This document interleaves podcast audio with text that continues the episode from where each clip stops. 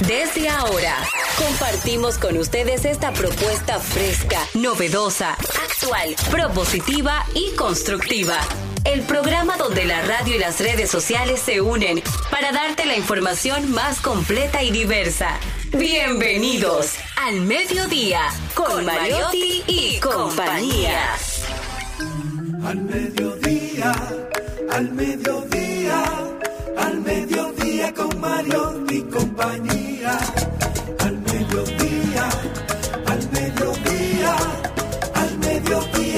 Mariotti y compañía. Si tú quieres disfrutar de foros alternativos y de tuiteros rankeados, este programa es tu amigo. Tu revista meridiana para el talento una vía, para radio y redes variadas y con la canción del día. Al mediodía, al mediodía, al mediodía con Mario y compañía.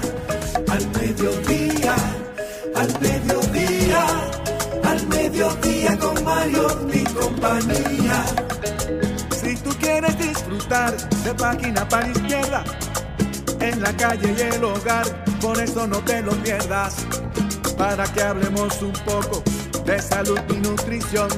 Vamos allí camino propio de moda y decoración. Al mediodía, al mediodía. Hola, hola, hola, hola, hola. Saludos, saludos. Mediodía. Aquí estamos al mediodía radio. Diversidad divertida, información sin sufrición, radio y redes, redes y radio, radio responsable.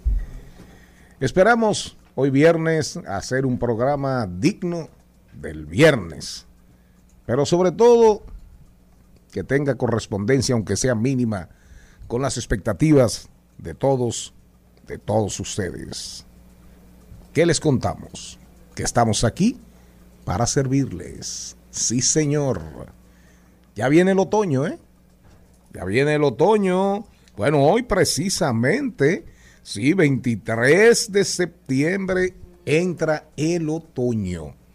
Es decir, que ahora vamos, vamos a disfrutar de temperaturas más más agradables en el sur, en el hemisferio sur, Argentina, debajo del Ecuador, de la rayita del Ecuador. Hoy arranca la primavera. Florecen las flores, las vírgenes, las que quedan, las vírgenes, las que existan, comienzan a pedir amores, se enervan los ánimos, los varones salen a los campos, no solamente a ver las azaleas, a ver las margaritas silvestres, no, salen, salen, salen, salen a buscar la mejor de las flores, la mujer. O el amor, para no sonar así como misógino, ¿verdad? Que no creo que me, ni, ni por asomo, pero en el hemisferio sur hoy equinoccio de primavera. En el hemisferio norte, equino, equinoccio, ¿cómo? Otoñal. El equinoccio otoñal. A mí me encanta el otoño, sobre todo porque estoy en la etapa otoñal de mi vida. Sí, lleno ya de, lleno de canas. Lleno de canas y cada día, cada día, aunque a ustedes no les importe, menguando las canas desfalleciendo en las ganas. Jenny Aquino, ¿cómo andas? Muy bien, y recordando esa canción hermosa. A, quién le importa eso? Lo que, yo, haga. A, quién le importa lo que yo diga? Yo ya, señorita. No, oye, que yo soy otoño en tu vida. Gloria, Gloria, tranquila. ¿No se acuerdan? Yo soy otoño en tu vida. Así y tú eres dulce primavera. O sea que hoy también estamos. Pero hay una de Yuri, pero hay una de Yuri que, que maldice la primavera. ¿Qué le habrá pasado a Yuri? ¿Qué le habrá pasado a Yuri en la primavera? Bueno, lo que pasa es que fue más o menos así. Sí. Espérese, pero déjeme escuchar a, a doña productora. Habla. ¿Qué le, pasó? Le digo a un productor que Yuri en un evento en estos días se le subió una cucaracha en pleno evento ahí en el hombro y, ella freteando la cucaracha en el hombro y la gente como tratando de decirle que tiene una cucaracha y ella como que ignorando y no entendía y con, y con su cucaracha ahí normal. No relajes. Pero Yuri está en las tablas todavía. Pero espectacular. Y bella y, fantástica. Yo la conocí, yo la, cantando de bello. Yo, la, amo. Yo la subí, la bajé cuando vino aquí con los chicos de Puerto Rico. Entonces, dígame, ¿qué le habrá pasado a Yuri según usted? Ya sabemos que en, que en digamos que en el verano, porque fue en estos días, en el verano, una cucaracha en mi hombro. Se le puso una cucaracha en el hombro. Ahora, dígame usted, ¿qué le habrá pasado a propósito del equinoccio de primavera en el hemisferio sur? ¿Qué le habrá pasado a, a Yuri con la primavera?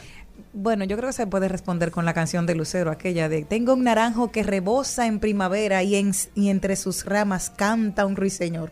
Creo que fue eso lo que le pasó. El naranjo, el naranjo tiene mucha presencia en la, en, la poesía española, por ejemplo. El naranjo, el naranjo, porque la flor del naranjo es hermosa. Así. Ah, la flor del naranjo. Los naranjos en flor. Esa es una figura que aparece en muchas canciones. Pero dígame, según usted, ¿cómo, ¿cómo, es que dice la maldita primavera? Fue más pues o menos, así. Fue, verde, na, ellas canciones. Y se reía de mí. Noche, no, triste embustera, la maldita, primavera. Vamos a ver, Jenny Aquino con ustedes. Hace ratos que está con ustedes, pero aquí está presentada por el don productor y el don conductor. Hoy es un día especial para que nosotros hagamos conciencia sobre la en contra de la explotación sexual y trata de personas. Se celebra cada 23 de octubre y fue promulgado desde el año 1999. Hay muchas mujeres y hombres que las estadísticas están ahí, aunque se habla menos de ellos, que son víctimas de trata. Pues esta hoy es el Día Internacional contra la explotación sexual y trata de personas, aunque en Argentina desde 1913 se está hablando de la ley en contra de la pornografía infantil y explotación infantil, para que sepan desde cuándo se está luchando. También hoy es el Día Internacional de la Lengua de Señas que se celebra. De la lengua de señas. Promulgado por la ONU en noviembre del 2017. Y dice que conmemora la creación de la Federación Mundial del Sordo en 1951. Y hoy también, como este es un programa inclusivo, hoy es el Día Internacional de la Bisexualidad de la bisexualidad. ¿Qué es eso? Las personas que ¿Eh? le gusta tanto un hombre como una mujer. Una calle de doble vía. Exacto, de pila y de corriente. Yo tengo don productor, ¿qué usted opina de la bisexualidad? De una persona que usted esté conociendo y le diga, mira, eh, tú me, me, gustas, me atraes, pero, yo soy bisexual. Pero no me ponga a mí de ejemplo. No, pero un ejemplo, porque usted es un hombre con mucha experiencia. usted me pregunta y yo le voy a decir, ¿qué usted opina de la bisexualidad? Y yo le voy a decir que yo respeto mucho la decisión de cada quien y de cada cual. Eso, yo en eso no soy un nihilista, yo no soy un abanderado del nihilismo, no estoy en contra de las creencias, creo que hay valores morales, religiosos, políticos, sociales, pero creo que el mayor valor al final, el mayor de los valores y que ayuda a la convivencia y la paz social, es el respeto. el respeto. ¿Usted me entiende? y a propósito de respeto, de, ponme ahí a propósito de respeto. Aprenda a producir, doña productora, en el aire, aprenda. Fíjese usted cómo usted me dice, me hace una pregunta y cómo yo arranco de una vez y la engancho. Póngame ahí la que según la revista Rolling Stone, Rolling Stone, que posiblemente es la revista más acreditada del mundo en el ámbito del espectáculo. La revista Rolling Stone eh, hizo un estudio, realizó una encuesta entre 500 músicos, compositores, arreglistas, eh, productores discográficos, productores de espectáculos, en fin, toda la gente vinculada, gente clave, importantísima, conocedores de la música y del mundo, del negocio, de la industria musical. Y les dijeron, escojan 500 canciones. Y después, les dije, después dijeron, vamos a reducir esto a 100 canciones, las mejores 100 canciones de la humanidad. Y ustedes saben cuál ganó. Ustedes saben cuál fue la canción, la preferida, la, que obtuvo mayor puntuación. Respeto de la reina del soul, Aretha Franklin.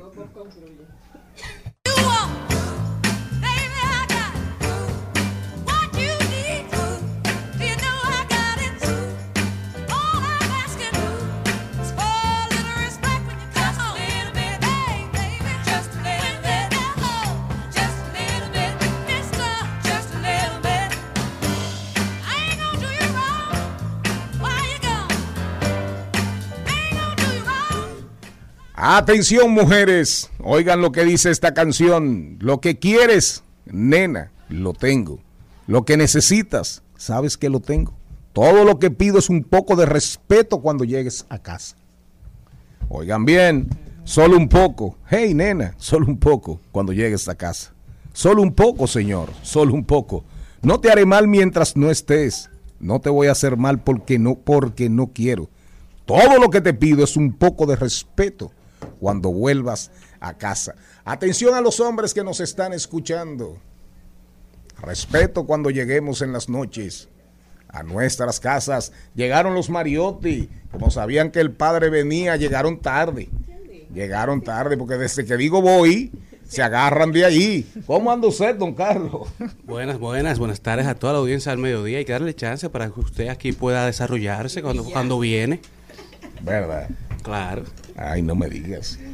Oh, Charles tercero, ¿cómo andamos? Muy buenas tardes, mi gente. Feliz de estar con todos ustedes. Deja ese dado. deja ese dado. Necesitas con qué entretenerte.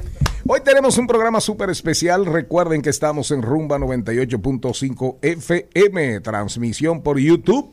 Rumba 985, asimismo Rumba 985fm.com. Nuestras redes, arroba al mediodía radio. Es así, ¿verdad? Hoy cumplen años dos figuras, artistas. Andrés, oye, Andrea, Andrea Bocelli, cumple 63. Yo le llevo uno. Y Julio Iglesias, después de Bad Bunny, después de Bad Bunny, el artista con más reproducciones en el universo digital, se llama Julio Iglesias. Ahora lo superó Bad Bunny. ¿Oyeron bien? Pero Julio Iglesias es una figura de dimensión universal, mundial. Hoy don Julio, don Julito, cumple 78 años de edad. El, el artista latino, hispanoamericano más exitoso de la historia el que más discos ha vendido en más idiomas en el mundo. Y vamos, vamos a hacer el programa eh, yéndonos un poquito donde Andrea Bocelli, un poquito donde don Julio Iglesias. Ponme ahí algo de Andrea Bocelli. Por ti, por ti volaré, por ti volaré.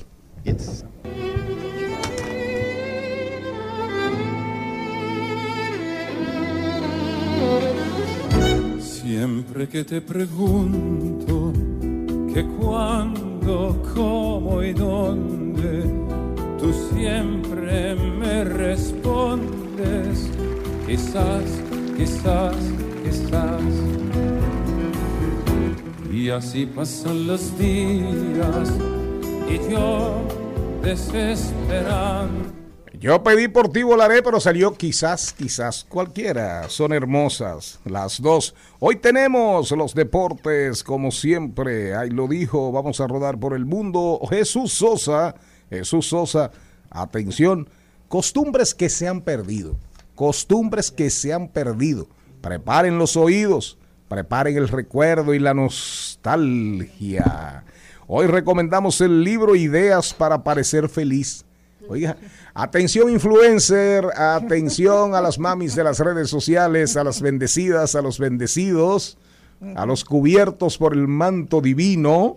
Atención el libro que vamos a recomendar hoy, Ideas para parecer feliz de Nando Abad. Se nos quedó ayer, pero hoy el señor Mariotti Paz Charles III lo va a contar. Spotify ya trae audiolibros. Atención para las personas que les gusta escuchar los libros, no leerlos. Aquí en esta cabina hay varias personas que les gustan oír los libros, no leerlos. Natalie Castro viene a hablarnos de YouTube. Los videos cortos creados con Shorts ya se pueden monetizar. Atención influencers. También los videos cortos creados con Shorts ya se pueden monetizar. Hoy tenemos deportes electrónicos con Carlo Mariotti y al final la doctora Jimena Almanza, ortopeda de Corazones Unidos, viene a hablarnos de las lesiones más comunes en los deportistas y en la gente que hace, eh, que hace ejercicios, que va a los gimnasios, que hace campo traviesa, que hacen ciclismo, articulaciones que se afectan por cuestiones de salud, lo que se debe tomar de colágeno y las deformidades más frecuentes en los niños. ¿Con qué nos vamos ahora? Nos vamos con los. Al mediodía, dice presente. Dice presente el músculo y la mente. El músculo y la mente. Estamos en deportes. Señores, damos inicio a este recuento deportivo hablando del ESPN, ya que ESPN ha, arrancado, está terminando el año haciendo los rankings deportivos y, arrancó con los de boxeo. Ahora, antes de iniciar la temporada, la NBA ha arrancado con los rankings del top 100 de los jugadores de la NBA y ya llegó al top 5 y según ESPN el top 5 los mejores jugadores de la NBA arrancando esta temporada 22-23, el número 1 arrancando es Giannis Atentocumpo seguido por Nikola Jokic. El tercer mejor jugador de la NBA para esta temporada es Luka Doncic, seguido por Joel Embiid y el número 5 es Stephen Curry. Mientras que LeBron James sale del top 5 ah, según ESPN, llegando como el sexto, seguido por Jason Tatum de los Boston Celtics, luego Kevin Durant como el 8, Ya Moran como el 9 y Devin Booker de los Phoenix Suns como el 10. Pero ya eso es gana de molestar de ESPN, de poner a LeBron no en quinto, en sexto. Exacto, para decir que salió del top 5. Sacaron, sacándolo del top 3. Y es sorprendente, luego de la temporada pasada, cuando vimos que por la temporada completa LeBron James estuvo dentro de la conversación del MVP hasta el final de la temporada que sale a raíz de la lesión y deja de jugar. Y ese es el único momento que deja de, de dominar la liga y liderar la liga en puntos en abraje de puntos por juego. Lo que sí es, es una realidad es que el baloncesto dio un giro nueva vez hacia los centros. Los centros han, han tenido una preponderancia que habían dejado de tener en los últimos 10 12 años para retornar de la mano de Nikola Djokovic, de, de Nikola Jokic, de Yanis, de Embiid, de Antetokounmpo. Y que los últimos MVP han sido centros, los MVP de la liga. Y que en el top 5, tres son centros también. Quizás eso se debe a que durante un tiempo tuvieron que madurar, cambiar su juego, hacer una transición, salir de un poco de la pintura hacia la línea de tres. Entonces ese juego les ha permitido destacarse mucho más en la NBA de hoy. Ahora son mucho más atléticos y le complica un poco el juego a, a los pequeños. Porque ahora como los grandes salen, los pequeños tienen que entrar. Es más difícil.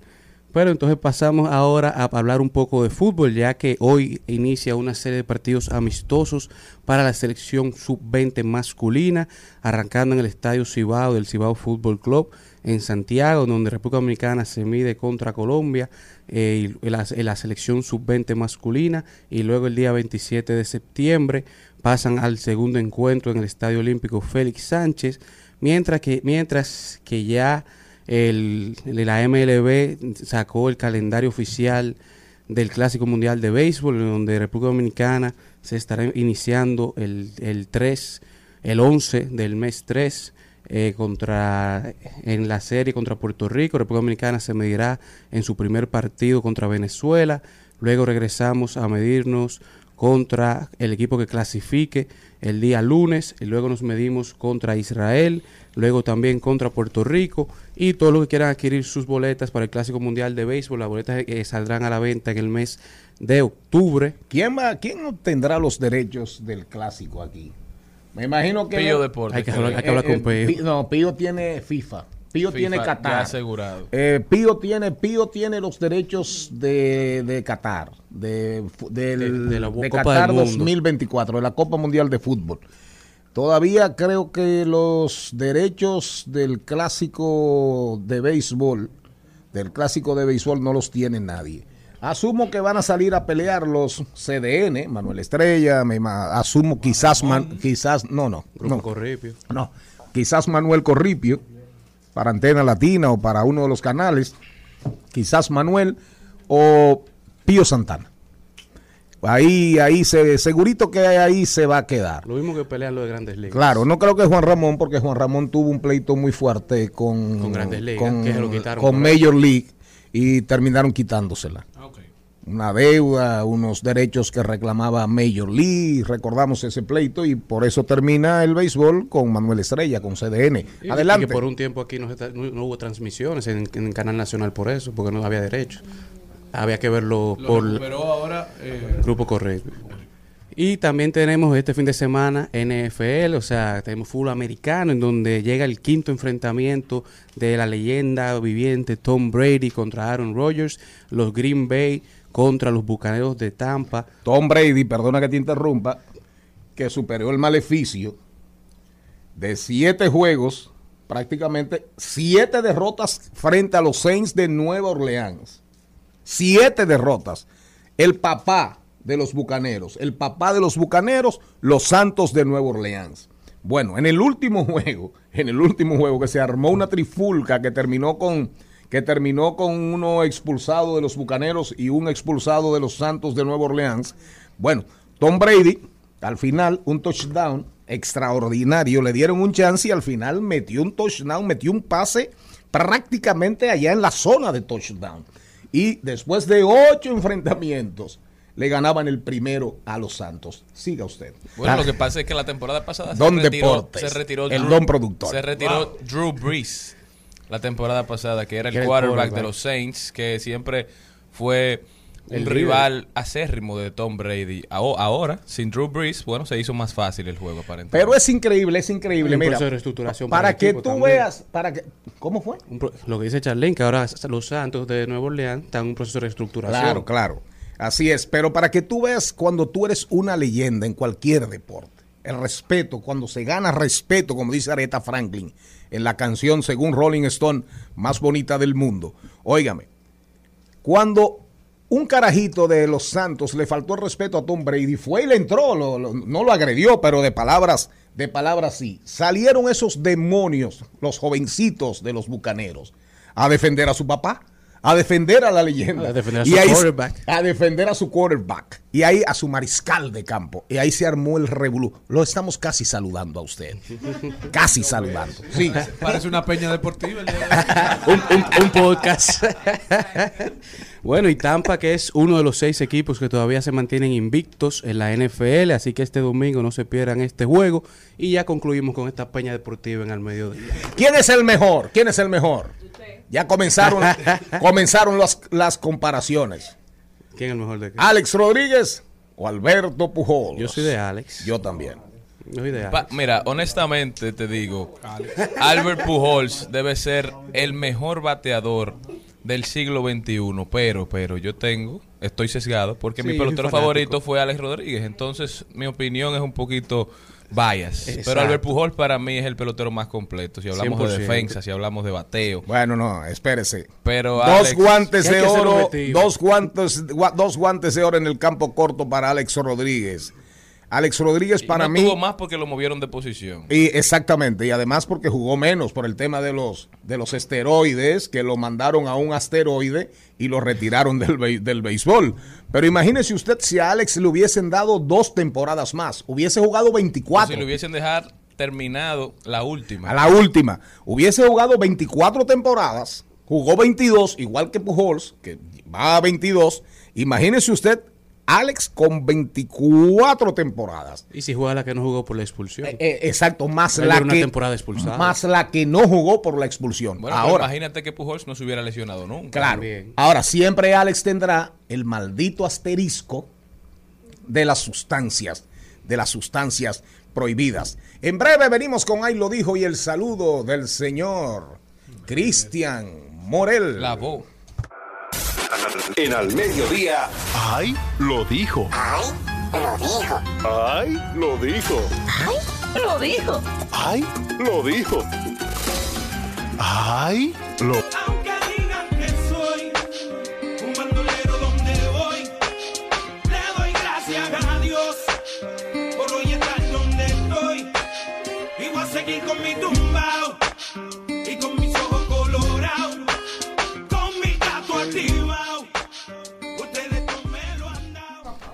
Señor Morel, ¿cómo anda usted? Feliz y agradecido con la vida por permitirme verlo a usted un día más. Después de que se sometió a ese procedimiento. Creí que no lo vería más. Usted, usted anda como Don Omar con los ojos. esos, son, es- esos son sus buenos deseos. Usted anda como Don Omar con los ojos colorados. Así mismo Pero es. de que, de, de- de que le cayó un chin de jabón en los ojos.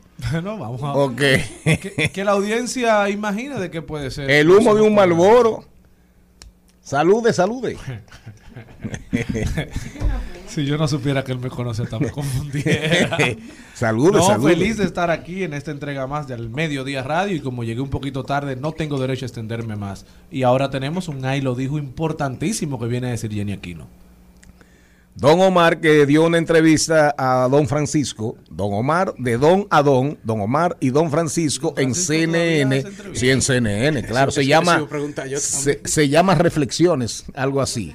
Y él entrevista, él entrevista a personajes famosísimos y Don Francisco, en un momento dado eh, él y Raúl Velasco posiblemente han sido los dos Los grandes showman. presentadores de la historia latinoamericana que si Freddy Veras Goico no hubiese sido dominicano, posi- Freddy se lo comía a los dos con yuca.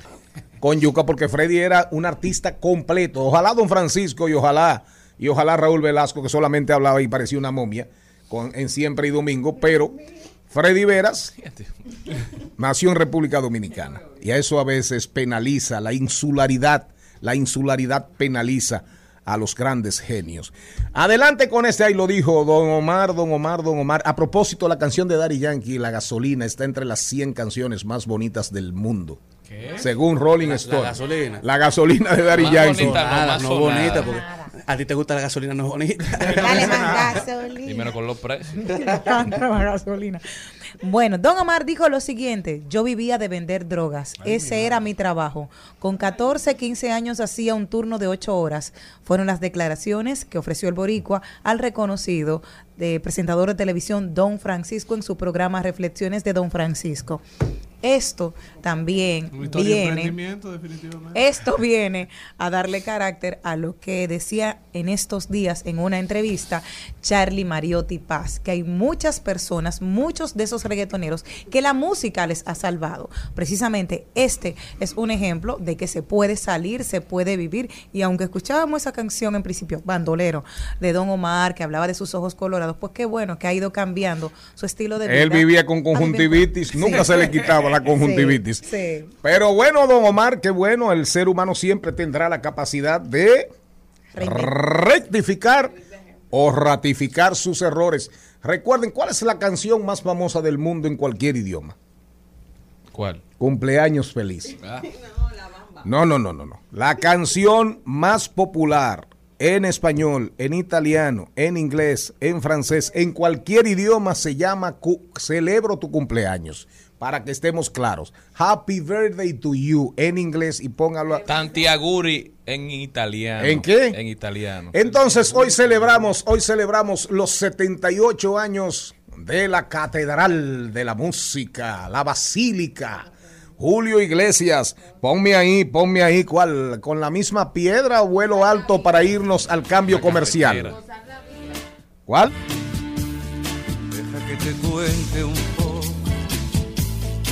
Yo sé que te va a gustar. He nacido tantas veces. No me quiero morir más. Esa- Al mediodía, con Mariotti, con Mariotti y compañía. Rumba 98.5. Una emisora. RCC Media. Seguimos, seguimos, seguimos con Al Mediodía, con Mariotti y compañía. En Al Mediodía, con Mariotti y compañía, seguimos con Páginas para la Izquierda. A continuación, Páginas para la Izquierda. Si no dudo que te gustan vivir. Qué triste realidad en la que llevas el beso de otro, pero pensando en ti.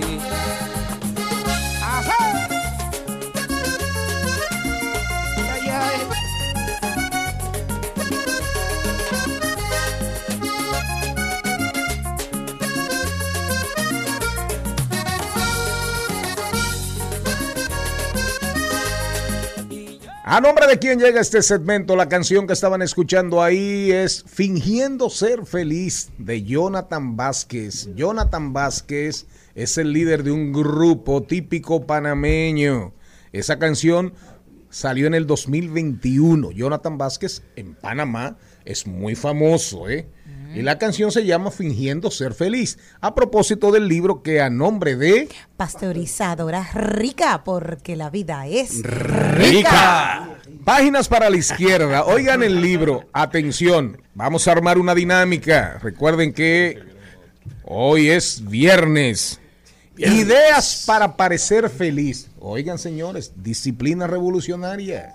Disciplina revolucionaria de por Dios, aprendan a hacer radio. Ideas para parecer feliz de Nando Abad.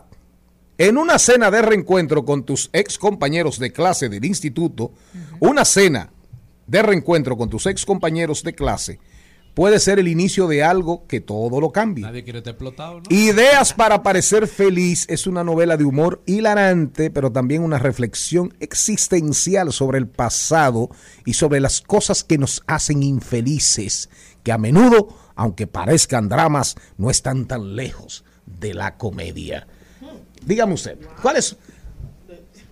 ¿Qué usted opina de la gente? ¿Qué usted opina? A usted, a usted. No, si a mí me invitaran con frecuencia, hoy- con, con frecuencia usted trata de parecer feliz Sí, claro que sí. o tiene veces. momentos muy felices. Tengo momentos felices, Es feliz, tengo otros. es feliz permanentemente. No, nadie. Eso sería aburridísimo. Le angustia mucho el bolsillo roto, Ay, eso ya- estoy acostumbrado a vivir con el eso. alma rota, No, no, eso no. el corazón roto. No. ¿Y qué usted opina de la gente que de, de toda esa gente que dice bendecida por Dios? Y Bendecida los, y, los, afortunada. y los que siempre están bendecidos Todo por el Dios. que tiene en su gracias, perfil de Señor, gracias, bendecido Señor. por Dios que visite un psiquiatra que esté en depresión. Porque eso es para que el mundo crea. Pero Son si a mí me invitaran hoy, el día de hoy, a una- una- un reencuentro con compañeros del colegio, nadie quiere llegar a un reencuentro 20 años El- el después. explotado. Usted está explotado. El, el que y da. fracasado. Yo lo primero que paso por la casa del señor Mariotti Paz, con tiempo, le pido un par de chaquetas de esas que él tiene y la mando a encoger. Voy a mi sastre para que me coja. Y me haga con esa chaqueta un buen conjunto, unos buenos pantalones y una buena chaqueta. No. Voy donde el, donde el don productor le pido el vehículo. Porque ahora. ser feliz. No, para parecerse. Para parecer feliz. Y a Carlos Mariotti le pido su tarjeta de crédito para pagar la cuenta de toda la promoción. Pero oigan, pero, invito. pero oigan lo interesante, oigan lo interesante, oigan. Dice eh, Nando Abad, ¿verdad? En una especie como, como de resumen, busquen el libro, porque realmente eh, yo no lo conozco, pero eh, me voy a meter, me voy a meter, porque de verdad es como un poco de, es una tragicomedia. Porque oigan lo que dice, filosofía de vida, Jesús Sosa. Oigan bien, cuando tenían 14 años, no sabían nada de la vida, no sabíamos nada de la vida, ¿verdad? Se reúnen los compañeros de clases del pasado, eran todos adolescentes, todas adolescentes. Pero oigan lo que él dice, ahora tenemos casi 40 y sabemos menos. ahora tenemos casi Ahora que hay tenemos 40 problemas. y sabemos Pero menos. Ahora es que tenemos problemas. Dicen los científicos que las dos ocasiones que el ser humano más miente es en las entrevistas laborales y en los encuentros con, con, Con gente del colegio, con amigos eh, De infancia. de juventud. Es un libro del 2022. Eh, Exacto. Eh, está, está en Amazon, hay que comprarlo, no está en PDF, no está en, no está gratuito, pero es un libro súper, súper, súper interesante. Y el tigre, para que conozcan un poquito del personaje, él tiene un libro que, que se llama Lo que jode encontrarte un calcetín desparejo. Ay, ay, ay. Una media que te falta. Pero hay un Día Internacional para la Media Perdida. ¿Eh? O sea, sí, lo celebramos aquí hace un tiempo, sí. ¿Qué os opina Charles III? Yo creo que, que la felicidad, lejos de una búsqueda o un derecho, se ha convertido ya en una obligación. Hay que obligar La gente entiende que, que hay que ser feliz obligatoriamente y por eso creo que anda por ahí fingiendo esa felicidad que a veces lo que logra es el efecto contrario, porque eso desgasta, eso cansa muchísimo. Yo de- en los últimos años he tratado de estar mucho más en contacto con mis emociones, con mis sentimientos, tratando de entender ¿Y dónde las cosas que van pasando. Entonces yo creo que eso es más saludable, ¿Cuáles son los enfrentar lo que te pasa de manera un poquito más, más sincera. Obviamente sin andar por ahí dando pena, porque también y todo uno tiene que manejarse, pero con uno mismo por lo menos, ser sincero. Ese Pero yo creo que es el mejor ¿Tú resultado. has eh, Aunque decía intentado Freud- parecer ser feliz? Creo que sí, que todo el mundo lo ha hecho en algún momento por no tener una conversación incómoda, por, por no molestar al otro. Pero decía Freud que la base de la felicidad era la estupidez, porque a veces uno tiene que hacerse loco. Entonces, al final, yo creo que, vuelvo y repito, es un tema de estar en contacto con uno mismo y de ser sincero con uno mismo y sus emociones. ¿Y tú, Jenny? Tú le has dicho a una persona, no me fuñas mucho que tú me caes mal. ¿Y por Oh. qué hay que decirle a la gente Bueno, para tú ser feliz. Para No, pero eso a mí no- así. eso a mí no me haría feliz. Yo creo, creo que sí. Mira, en el hay a veces como hay que como tú dices, hay que sacudir la alfombra y a veces esos son de los encuentros incómodos, pero yo creo que hay mucha sinceridad y respeto, porque cuando una persona no te hace feliz, tú la sacas del medio y le dices, "Mira, por respeto y amor, tú no me caes bien" y ya. No, pues yo no creo que hay que llegar a decirlo. Bueno, yo simplemente sí, lo- lo, la mejor. evito o lo evito a la persona. Bueno, porque era así, Porque pero el, mi tema no es que nadie se sienta mal. Así es.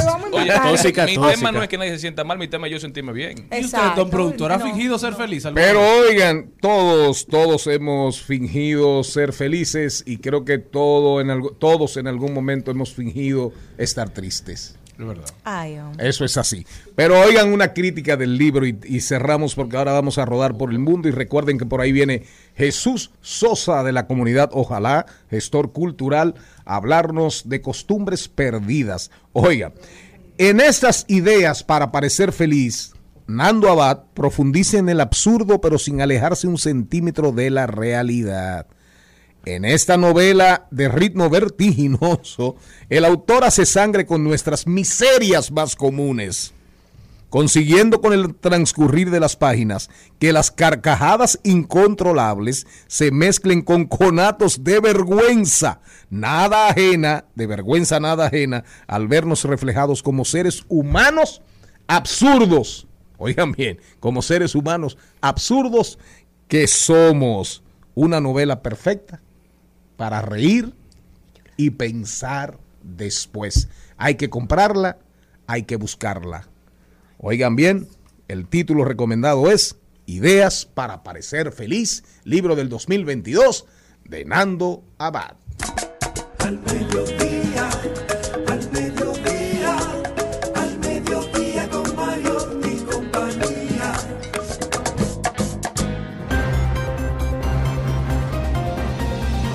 Y ahora nos vamos a rodar por el mundo y continuamos con la celebración de los 63 de Andrea Bocelli y los 78, los 78 de Julio Iglesias. Diversidad divertida, información sin sufrición. Pendientes al mundo. Jenny Aquino, ¿para dónde te vas? Muy cerquita de aquí, nos vamos a Haití. La ola de protestas Haití. iniciada en Haití hace unas semanas ha dejado al país paralizado y ha provocado un empeoramiento y ya de por sí una grave situación humanitaria según la ONU que detecta tímidos esfuerzos para volver a la normalidad en estos días. Haití está ahí y no se va. En estos días un artículo súper interesante, súper interesante sobre Haití de, Rosario Espinal, pero también un artículo súper, súper interesante que lo- los convocamos a que lo busquen en el Diario Libre, creo que hace dos días, de antes de ayer, página central de Nelson Espinal Baez. Siete razones. Muy, eh, nueve razones. Un artículo súper completo que recomendamos para entender un poco, comprender un poco el tema haitiano. Nueve errores sobre Haití. ¿Quién más? ¿Quién más? ¿Quién más? ¿Quién más? Bueno, nos vamos para el Reino Unido sin el bueno, porque nos gusta aquí en este espacio.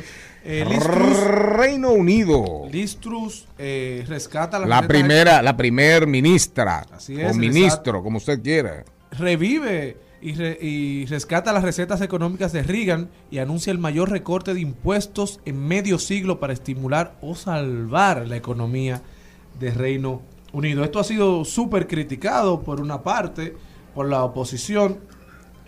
Y este anuncio fue hecho un día después de que el Banco de Inglaterra subiera los tipos de interés al 2.25% y que certificara la entrada de la economía en recesión.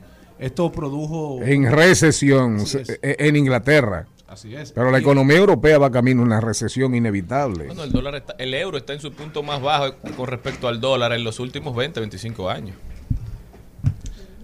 Ya terminó. Eh, no, no, no. Siga, siga, siga. Entonces, en el contexto de la crisis global energética, es totalmente apropiado, entiendo yo, que el gobierno pase eh, de, de la palabrería a la acción, como ha hecho eh, Liz Truss. La gente necesita ayuda y la ayuda está en camino, dice ella. Entonces, eh, los países tendrán que ponerse en consonancia con lo que el pueblo está necesitando. A veces las políticas económicas correctas no son las que en un momento específico benefician al pueblo. Señores, y el mundo está en crisis. Y lo peor del cuento es que la situación de, de Reino Unido, ahora con la muerte de la reina Isabel, habría que ver los acontecimientos por verse, los acontecimientos por venir respecto a la monarquía, tomando en cuenta que mi hijo Charles, te- que Que lo mi hijo, desconociendo que mi mundo, hijo. Charles III no es tan popular. Eh, ¿Para dónde se van? ¿Para dónde se van? ¿O quién? ¿Usted se va para algún lado, señor Mariotti? Bueno, vámonos para Texas, donde el West Texas Intermediate, el petróleo por el cual la República Dominicana mide y cotiza el, el precio del petróleo nacional, del combustible, ¿verdad? Ya está por debajo de los 85 dólares el barril. Recordemos que el gobierno dominicano había anunciado que iba a mantener el precio frisado en 293 pesos, que es el precio que tiene el, el ¿cómo se mide? El litro de combustible, ¿verdad? El galón. El barril. combustible. No, no, el galón en las estaciones En de Estados Unidos. Aquí, aquí el galón de El combustible galón, el cuesta galón, 293 el galón de pesos. gasolina, de combustibles. El galón. Aquí cuesta es galón. de gasolina premium, cuesta 293 pesos. Parece que usted hace mucho que no compra. en la estación. Sí, así es. Parece que hace mucho que usted no dice, échame dos galones No, porque ahí. ando en un motor eléctrico, gracias Ah, a Dios. Entonces, un motor ahora eléctrico. Cargo, ahora cargo. Climatológicamente responsable. amigable, responsable con el amigable con el medio ambiente y con la ciudad, que no aguantan más vehículos, más carros. Entonces, como el gobierno había anunciado que iba a mantener el precio estable mientras el precio del barril de petróleo se mantuviese entre 85 y creo que 115 dólares, ahora al bajar el gobierno entonces tiene que transferir ese esa baja a los precios del, del galón aquí en República Dominicana. Invito a la Esperemos. gente, a propósito de eso, a leer lo que ha estado publicando Juan Ariel Jiménez sobre eso, los análisis de él brillantes. Brillantes como siempre los análisis de Juan Ariel. Los invitamos a leer nueve, oye, nueve, hay nueve errores sobre Haití. Por ejemplo, para irnos con Jesús Sosa en breve, él dice nueve errores sobre Haití. Estamos rodando por el mundo. El segundo error es proveer a la historia del de la conflictualidad de un principio y un final, coincidiendo con unos intervalos limitados de violencia desde la primera erupción violenta hasta el cese visible. Todo esto crea más confusión e incapacidad de gestión. Haití tiene un problema sistémico y lo sistémico no tiene solución inmediata, sino de largo plazo. La violencia viene desde su origen, desde su fundación, su incapacidad de gestión eficiente, democrática y republicana también. Quisieron sustituir las monarquías francesas creando sus propias monarquías. Pregúntenle a Christophe. Haití tuvo dos reyes, dos monarcas.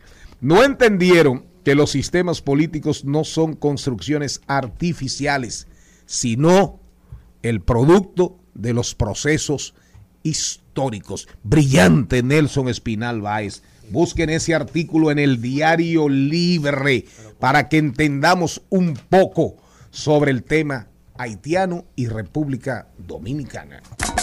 Al mediodía, al mediodía, al mediodía con Mario y compañía. Comunidad, lengua, creencias, costumbres y tradiciones. Ritos, celebraciones, bailes y cantos. Los valores y esencias de esta tierra mía. Dicen presente en Al Mediodía con Mariotti y compañía. de tanto jugar con los sentimientos, viviendo de aplausos envueltos en sueños, de tanto gritar mis canciones al viento, ya no soy como ayer. Jesús Sosa, costumbres que se han perdido. Vamos a ver. Vamos a ver, aquí hay un tema de edad. Porque posiblemente digamos cosas que tengan algún valor para ti, para mí, que somos los mayorcitos, viejitos. dos viejitos, dos, dos vejestorios. Quizás ellos ellos conectan tendrán referencias de cosas cuyo, cuya desaparición les causa dolor, extrañeza, curiosidad, la recuerdan, recuerdan que existían y obviamente saben que se perdieron, tienen conciencia de que se, se perdieron. Pero los que tienen 15, 18 años, quizás de 20 años, Nunca existieron para ellos. esas cosas posiblemente nunca existieron. Se van a enterar hoy. Pero vamos, sí, se van a enterar hoy. Pero vamos a arriesgarnos, Jesús. Bienvenido. Esto va en dos Gracias. partes. Recuerden que Jesús siempre va en dos partes. Sí. Antes de la, antes de la una y después de la una. Adelante, Jesús Sosa. Buenas tardes, país. Buenas tardes, eh, equipo. Eh, acotar algo. en este segmento hemos ido acostumbrando a, a- nuestro equipo, nos hemos ido acostumbrando y acostumbrando al público, que cuando nosotros tocamos algunas tradiciones, costumbres, eventos o fenómenos culturales que han pasado, no lo estamos haciendo desde la nostalgia de que queremos que vuelvan ni nada, sino como trayendo a la memoria, como decía Charlie, de, de nuevas generaciones o de gente que olvida por la velocidad de los tiempos y de las cosas, el- elementos de nuestra cultura y nuestra sociedad. O sea, en ningún momento estamos reivindicando el atraso ni el pasado. Los procesos de urbanización, de desarrollo de la economía en la sociedad dominicana en los últimos 20, 30 años han generado cambios, como, como se generan los cambios en el mundo entero. Pero las costumbres y tradiciones también hay que recordarlas. Hablemos un poco de economía popular. Cómo la gente ahorraba. Se abría un SAN, siempre había una señora que abría un SAN Aquí que se pagaba quincenal o mensual, donde quien abría el SAN, la caja, ganaba algo, pero quien se inscribía en el SAN, lo que ganaba era la cultura de obligarse al ahorro. Y mucha gente pudo ponerle, cambiar el, el, el zinc, el frente Pintar de su su casa. casa. No, pintar, pintar su casa, hacer un bañito nuevo que le hacía falta, jugando un SAN. O sea, esa era una tradición en la cultura de la Pero todavía se hace. Y el SAN es un ahorro acelerado, porque a veces te toca el número uno Es como y un tú solo has dado una No, cuota. el SAN puede ser un préstamo sin intereses o un ahorro. O un ahorro, Sí, exacto. Había gente que se- tenía su ganancia. Todavía hay gente que lo hace, pero cada vez más el proceso de bancarización de la sociedad ha- hace que la gente como que tienda menos a eso. Señores, ¿cómo la gente conseguía cosas? Se rifaban vajillas, juegos de sábana. Hubo, Se hubo- rifaban hubo- juegos de olla. fami- familias enteras fueron criadas con las madres, ¿Qué con las madres rifando todas las semanas un juego de taza, un, un juego de una vajilla, cualquier cosa, Y cuando- cualquier cuando- cosa. cuando Así es. la olla de presión, muchas de las familias pobres no podían comprarla. Eh, Exacto, se anotaban en, en- en eso. ¿Qué queremos rescatar de esto? La red, digamos, solidaria que se tejía en esa economía popular, porque era una red de confianza. O sea, yo le juego un número a fulana de una vajilla que quizás yo no estoy viendo.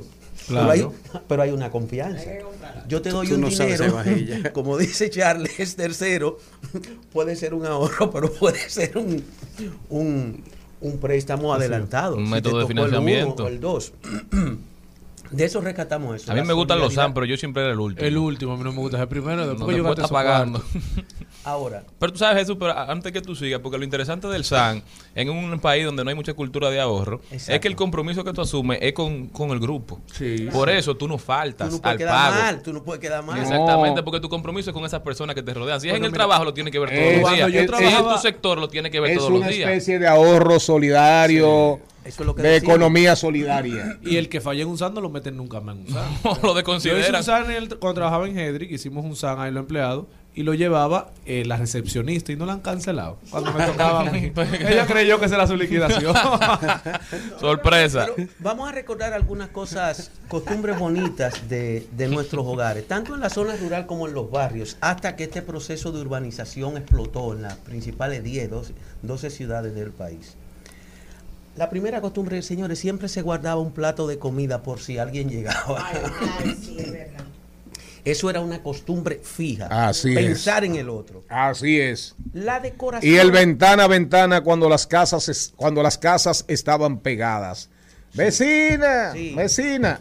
Y el cruce, el cruce tenga, tenga. Y cua- mandar la comida. Y cuando había un enfermo en la casa, en la casa, en el Ahí- vecindario, vamos a llegar. Que llegaba esa, se expresaba esa solidaridad. Completa, plena. esa bonomía, esa bondad del alma dominicana. Siga, que me está gustando. Pero en, en nuestra casa también había una estética de, de la decoración interesante que se ha perdido.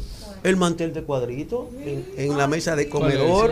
El mantel de cuadritos, rojo, azul. Ah, como el caminito, la. Sí, el de las fondas, el de las fondas. No, y el de las casas. Y el de las tratorías italianas de verdad. Aún se mantienen las La- tratorías. en las tratorías italianas se mantiene. Muchas mujeres tejían y se ganaban la vida. La fonda, la barra Marisol. Sí.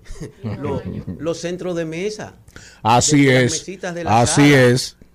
Ah, los redonditos. Sí, ¿sabes? sí, sí. Que todavía están en la casa de la abuela de uno. ¿Qué nos faltaba en un hogar dominicano? Un cuadro de la Virgen de la Altagracia y en la pared del frente un cuadro del corazón de Jesús. Yo lo tengo los dos.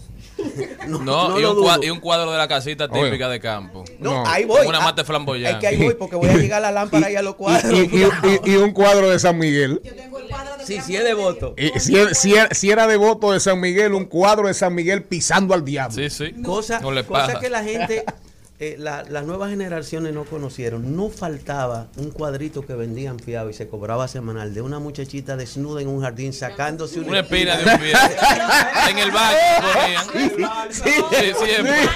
¿Es sí, sí. Yo la ando buscando. Donde quiera que. No, no, no, oiga, me riendo, pero yo donde quiera que la Descárgale, vea, en alta resolución. No, no, yo la voy a comprar, yo la voy a encontrar en la Duarte. Señores, ahora. en la casa que no había eso, prácticamente yo creo que no había unidad familiar. No, no era identidad. Jesús, y, y algo que ponían detrás de las puertas en la casa de los Ah, ahí abuelos. voy a llegar. Ah. Ahí voy a llegar.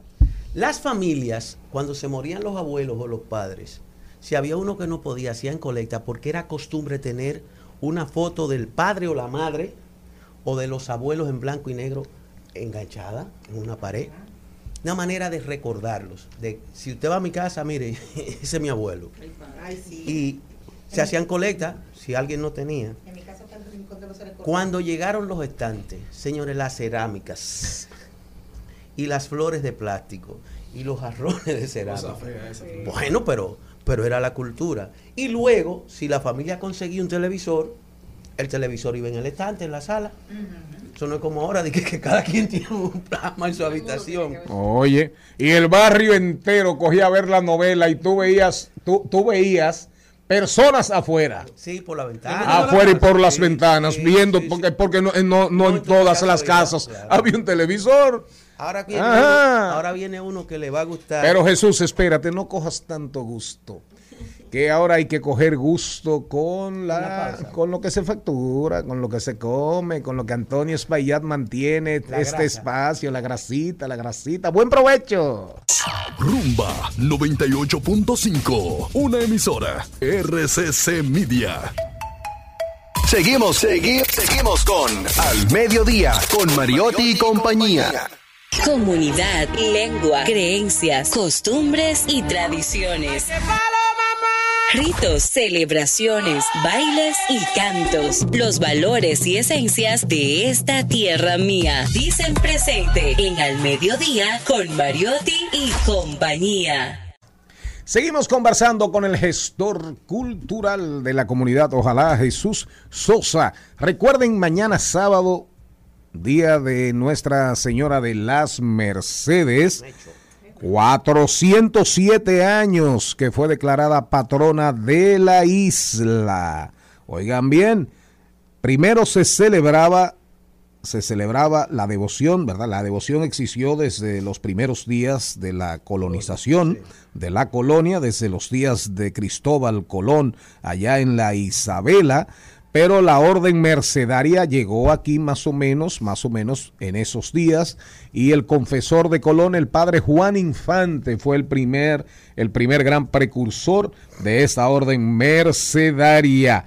En el año 1710 por cédula real, la festividad se movió del 8 de septiembre al 24 de septiembre. Es decir, que esta celebración tiene 407 años y 312 celebrándose el 24 de septiembre. Lean el artículo, un artículo súper interesante de José Rafael La Antigua en la sección libros del diario Libre de hoy. Ahí se destierra, se sepulta el famoso cuento aquel de que la Virgen María actuó contra los indígenas. Datos concretos de historiadores muy bien acreditados. La Virgen nunca se apareció y no fue en la Vega Real el pleito. Fue más cerca de la Isabela, allá por el paso de los hidalgos de la cordillera septentrional. Seguimos. Don programa de verdad. Cha- Charlín, Doña Char- productora. Charlín tocaba ahorita un tema que, que ahora, ahora es que entra. ¿Cómo conseguía la gente lámparas y cuadros para la decoración de la casa? Están flaquitos. Se, vendi- se vendían fiados y la gente lo cobraba semana. ¿Cómo fue? Los cuadros. Y las lámparas. Y las lámparas. Y las lámparas. Ahora, no faltaban dos tipos de cuadritos o de pinturas en su, en su marco. Un framboyán y una casita de campo. Eso era clavado. Pero salimos de la decoración y entramos en... No un había otro paisaje que pintar. en Y, este un- país. y una cosa de frutas en el comedor. Un bodegón. Ah, sí, un bodegón. Berenjenas, tomates. Seguimos entonces, pero ahora entramos a un personaje que, que llegaba a la casa, el arrimado. A este le va a gustar a Charlie. Se, se lo El arrimado se lo cuando- de- se lo dedico a mi hermano y amigo Roberto Rodríguez Marchena. Que, El arrimado, que compadre. estuvimos hablando esta mañana. A él le va a gustar eso. Pero hay dos tipos Que ese día a la semana ya comenzaban. Oh, Caramba, pero había- ¿cuán- había ¿cuánto un come? dicho, el ¿Cuánto come? arrimado es el último que se acuesta y el primero que se levanta. Ahí no para. Por qué. Ahí no Para no para molestar. nada. No. En esa nevera no para nada. Sí. Y hay de aquel, la única comida que no se tocaba era la, del- la del dueño de la casa, Sí. que esa la tapaban hasta, hasta que no. llegaba papá. Sí, era el que era. ponía el diario. Esa comida era sagrada. Señores. Pero el arrimado, no, el, arrimado a veces Si era, si era familia Era de la tan mujer, fresco. primo, eso era de él. era tan fresco que se la metía. Sí, se la sí, sí, sí, sí, sí, sí. Pero ¿qué pasaba con el arrimado y por qué este refrán? Normalmente dormía en un mueble o en un cáter que se le abría en la sala. Por eso es el último que se acuesta y el primero Ah, que pues se tenía que esperar que todo el mundo se recogiera. Tenía que esperar que todo el mundo se acostara, que apagaran el radio, abría el cáter o para o pa preparar Pa' el él coger mueble. su lado.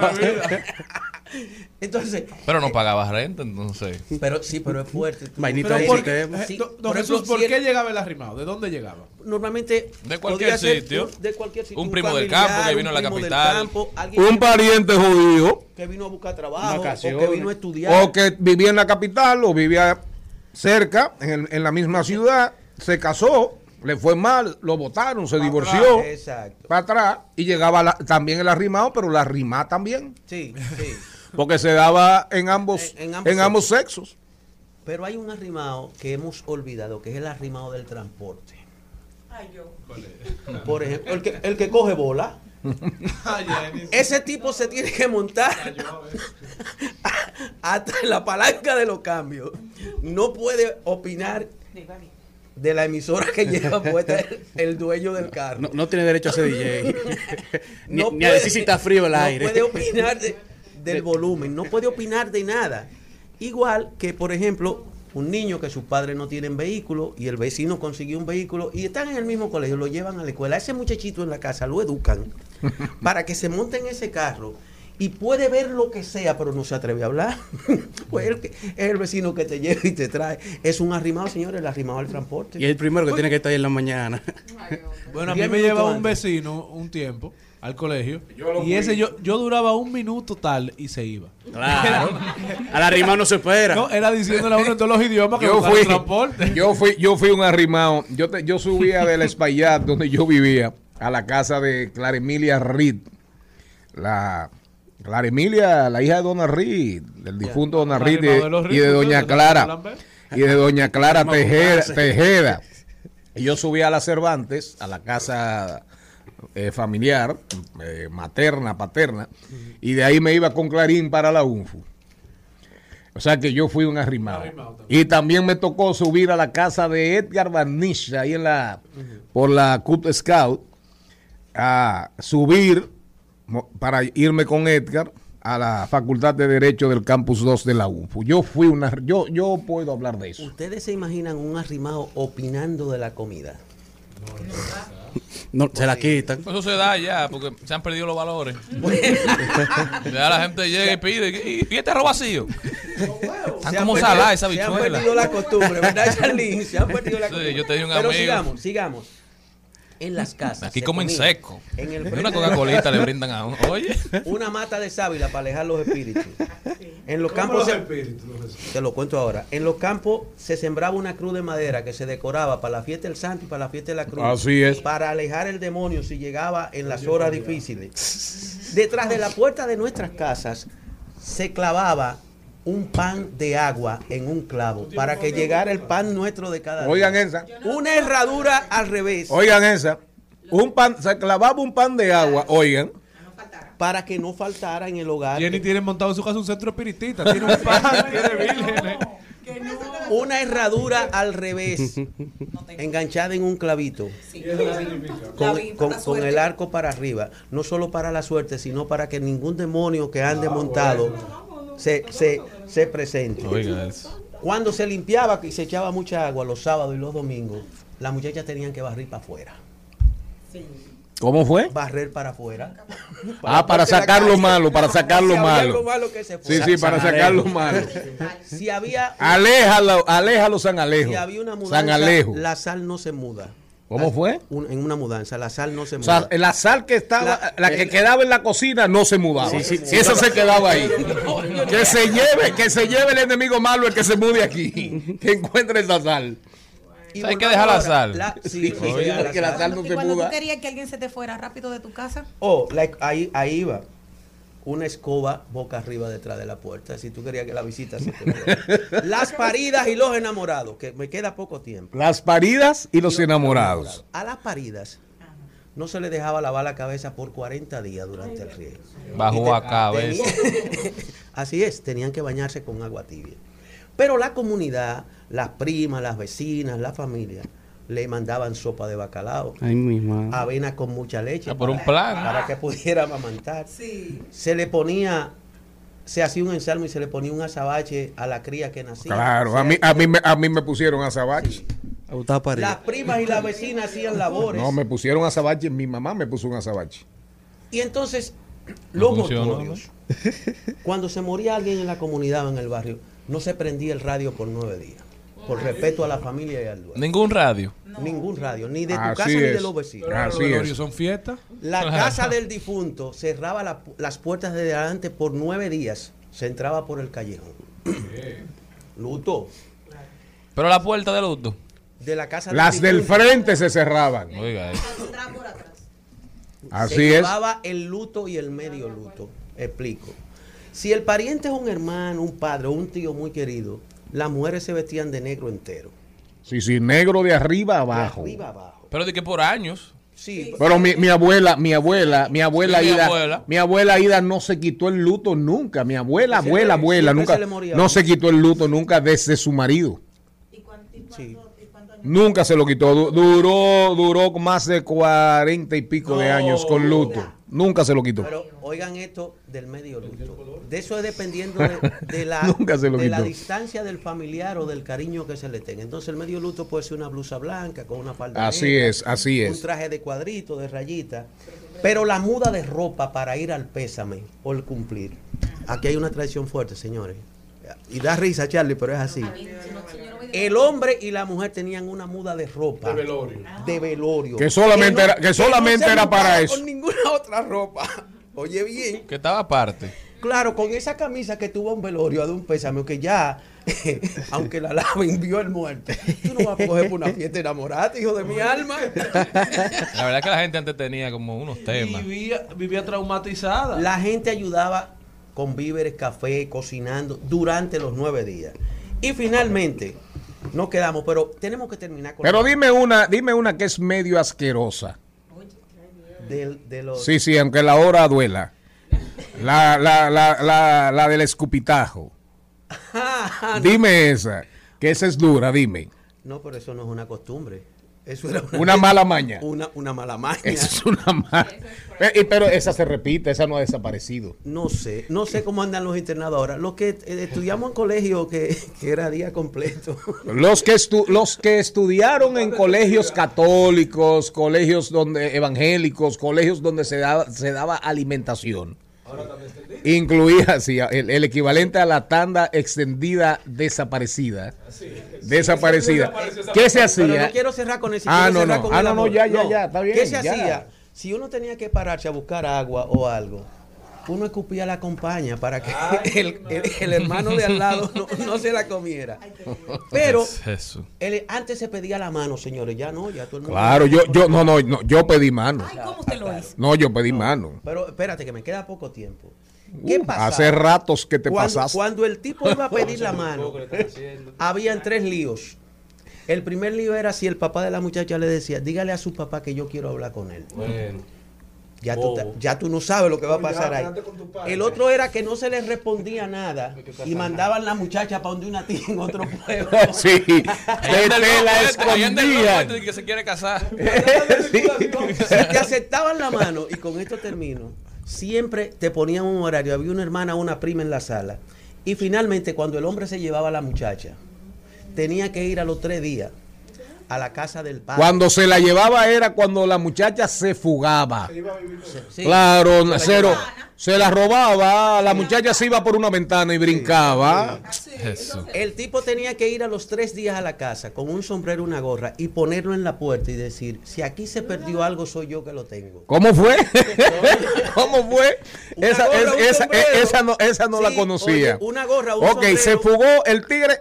Se el llevó la tigre muchacha. se llevó la muchacha. Vente conmigo, Marola, Te- tengo la, la mula amarrada. que tengo la mula A los amarrada. tres días Abajo de la amapola. tengo la mula amarrada. Ya, sí, sigue. Él iba con una gorra o un sombrero y en la puerta de la casa sin entrar lo ponía en el piso y decía, si, si aquí se perdió algo, soy yo que lo tengo. Le- le- oye, pero lo de cosas hay que recoger. Pero o- oye, oye, oye, oye el drama. Si el padre de esa muchacha no se paraba y recogía el sombrero y le, te lo pasaba y le decía, pase que tengo que hablar con usted, tú te podías dar casi como un muerto en vida Para esa casa. para esa casa. Ya tú no existes. Hoy te robaste su joya. Tienen su tres bien días que más no saben de la preciado. A nadie anda robándose nada, la joya salió por la ventana. y, y tú pusiste el sombrero en el piso y yo no te lo levanté. Tú eres un muerto en vida. O sea, aquí no te quiero. Señores, sean felices, sean felices. Jesús Sosa, gestor cultural de la comunidad, ojalá colaborador estrella de los viernes de este programa. Seguimos celebrando los 63 de Andrea Bocelli. ¿Sabrá él que aquí estos insignificantes dominicanitos estamos celebrando su vida? Se lo mandamos por la... Bésame, bésame mucho, como si fuera esta noche la última vez. Bésame, bésame mucho. Trending Topics. Al mediodía. Con Mariotti y compañía. Presentamos Trending Topics. Vamos a ver cómo andan las redes sociales, las tendencias, qué predomina en Twitter, en Instagram, en TikTok, TikTok, TikTok, TikTok. Hoy se habla del flaco de oro que estuvo anoche en un concierto y que todo el mundo el que fue al concierto se divirtió y se lo pasó bomba y él dijo siempre en República Dominicana me siento en casa. Hoy la primera tendencia en Twitter es Marc Anthony. Estaba bien. Estaba muy bien. Porque estaba eh, la última me dijo alguien que la, ul- me dijo alguien una seguidora ferviente de- del Flaco de Oro. La última vez que lo vi estaba tan mal, tan mal, tan mal de la nariz que al final prácticamente no cantó nada y yo no voy a ir a verlo. Ahora me dijo que no iba a ir a verlo por eso. Solo Ah, 12 canciones. Entonces parece que tenía problemas de 12 nariz. canciones cantó el flaco. Imagina, Sí. imagínese usted. Entonces, ¿quién dijo que sabían? 12 canciones. Oye, ¿quién- pero ¿y quién dijo que sabían? Un espectáculo, un espectáculo, un espectáculo de verdad.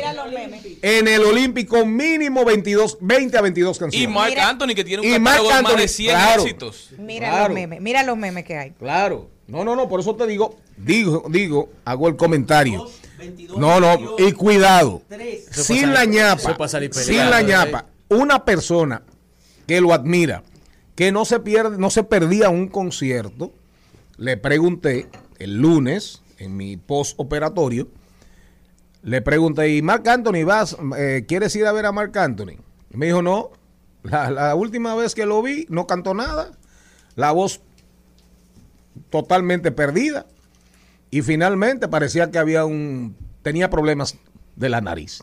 Y fíjese usted lo que me di- lo- Sinusitis. y me dice usted ahora que cantó 12, canciones. Oye, ¿en qué cabeza cabe? Eso Que usted va a ir a- al, al Palacio de los Deportes, al, al- al gran salón, al salón La Fiesta del Hotel Dice Jaragua, Manny para ver un artista con 12 canciones que tiene un repertorio de cientos, No, de decenas de canciones. Manny Cruz, que era el telonero, cantó más de 12. Así. ¿Qué más tenemos? Se quemó Marc Anthony. Hace rato. tenemos también la Eh, ahora eh, ya- no es el flaco de oro. Tenemos bien la, también la psicóloga, que fue esta joven que significó todo un show. eh, ¿Cuál? Ah, la de Barata Caro. La de Ah, la psicóloga, ¿qué La hizo? psicóloga.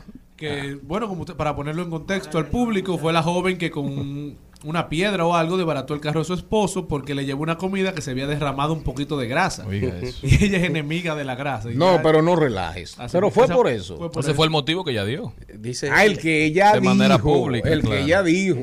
y él- ella le cuando él- ella le escribió al esposo eh, cuando Eso fue lo que la ella mesa, dijo. que si era un animal que ella le estaba llevando la comida por no decir el animal que ella dijo ¿Verdad? Ella dijo pero confórmate con que te la llevé y eso le generó un ataque de Y ira. es tendencia todavía. No, porque ella parece que da clases. Ah, Ella no, ok. cuando ella era cuando ella era estudiante salió ese video de Bueno, cuando ella era estudiante. Diciendo de todo por esa boca y ahora también ha sido. ¿Usted iría a buscar, consulta- a buscar los servicios profesionales de esa psicóloga? Porque ahí tú sales diciendo que tú no estás tan loco. ¿Qué más tenemos? Bueno, también tenemos que es tendencia Rusia, porque la ONU concluye que Rusia cometió crímenes de guerra en Ucrania. Investigadores recabaron pruebas de bombardeos en zonas civiles, ejecuciones, tortura y violencia sexual en territorios ocupados por las tropas rusas. Se complica el conflicto entre Rusia y Ucrania. Putin ha dicho que va a enviar más de 300 mil nuevas tropas a territorio ucraniano. Los ucranianos en estos días vienen haciéndose con victorias en el terreno de la guerra y lamentablemente, o gracias a Dios, en Rusia se está empezando a ver un movimiento fuerte de rechazo a la guerra. Hay manifestaciones, mucha gente presa en Rusia por manifestarse en contra de la guerra. Putin, Putin está pasando momentos muy duros. Esperemos que reaccione a tiempo. La verdad es que, como se ha dicho siempre, la primera víctima en la guerra es la verdad. También hay una guerra, aquí hay una guerra de propaganda contra propaganda. Los grandes medios occidentales tienen una guerra abierta contra Putin. Putin tiene menos medios porque los medios occidentales son preponderantes en el mundo. CNN y Fox le tienen una guerra abierta, abierta a, a Putin y a Rusia a favor de Ucrania. Hay mucha manipulación también de la información en Europa. Pero mientras tanto, independientemente de lo que pasa, la realidad es que el pan, oigan bien, el pan en la Unión Europea, que es el continente que más consume pan, posiblemente en la bolita del mundo, el pan tiene un aumento promedio en toda la Unión Europea cercano al 19%. Y hay naciones europeas donde el pan, oigan bien, el pan, el pan subió un 68%. Cuando usted coge el promedio, estamos hablando de un 18-19, que es más o menos el promedio del aumento de todos los productos que consume la sociedad dominicana aquí, aquí en la República Dominicana, la inflación, la, la inflación promedio anda en un 18 más o menos por ciento. En Europa solamente hablamos del pan. Entonces, al final, ¿quién está pagando los platos rotos? La sociedad, la gente. Y por ahí viene el invierno. Por ahí viene el invierno y ya hoy comienza el equinoccio de otoño. El equinoccio de otoño en el mundo, en el hemisferio norte, y ya ustedes saben lo que eso significa. Temperaturas más frías, rumbo a diciembre, rumbo a diciembre, y en Europa posiblemente este invierno sea para jamás olvidarse. ¿Qué tiene usted ahí para cerrar? Porque nos vamos con los deportes electrónicos. ¿Sabe usted, sabe usted lo que juegan, lo que juegan sus hijos? También tenemos al actor y superestrella de la WWE, John Cena, que ha sido reconocido por el libro de récords mundiales de récord Guinness. A John Cena como la persona que más deseos ha concedido bajo la fundación Make a Wish. Make a Wish que se encarga de conceder deseos a personas que tienen... Conceder deseos a personas. A niños que te- li- libran batallas contra el cáncer ¿Y, y, y- diferentes y- y qué enfermedades. organización es esa, la de la lucha Make a libre? Wish. No, no, la- la Make a. Wish. Entonces, han han- el libro de récord Guinness ha reconocido a John Cena como la persona que más deseos ha cumplido bajo esta fundación, con un total de 650 deseos cumplidos. ¿Pero a qué organización pertenece? Make a Wish. No, no, pero yo, no, no, no, yo digo la, la, la, la, actividad es deportiva. luchador. Récord Guinness, Make a Wish, John Cena, superestrella de la WWE. Exacto, y, la, y esa es la de la lucha libre. No. ¿Cuál? Make a Wish es la fundación. No, la lucha libre, la WWE. Eso mismo es lo que le estoy preguntando. Porque mucha gente oye www y cree que es una dirección electrónica. la ya usted me está entendiendo. WWE. Ah, ya, ya, ya me entendió. John Cena, ya, ya me entendió. Muchísimas gracias. Nos vamos al cambio de la media hora cuando retornemos. Deportes electrónicos. Estás escuchando Al Mediodía con Mariotti y compañía. Rumba 98.5. Una emisora. RCC Media. Seguimos, seguimos, seguimos con Al Mediodía, con Mariotti y compañía. En Al Mediodía, con con Mariotti y compañía, hablemos de tecnología. Estamos de vuelta, mi gente. Muchísimas gracias por estar con nosotros. Vamos a hablar un poquito de tecnología. A usted que le gustan los audiolibros, ahora tendrá una nueva plataforma para utilizarlos. Spotify se ha unido al mundo de los audiolibros. Empezaron como una aplicación donde se podía escuchar música. Luego hicieron la transición, o no la transición, sino que añadieron a su catálogo los podcasts. Empezaron con el de Joe Rogan.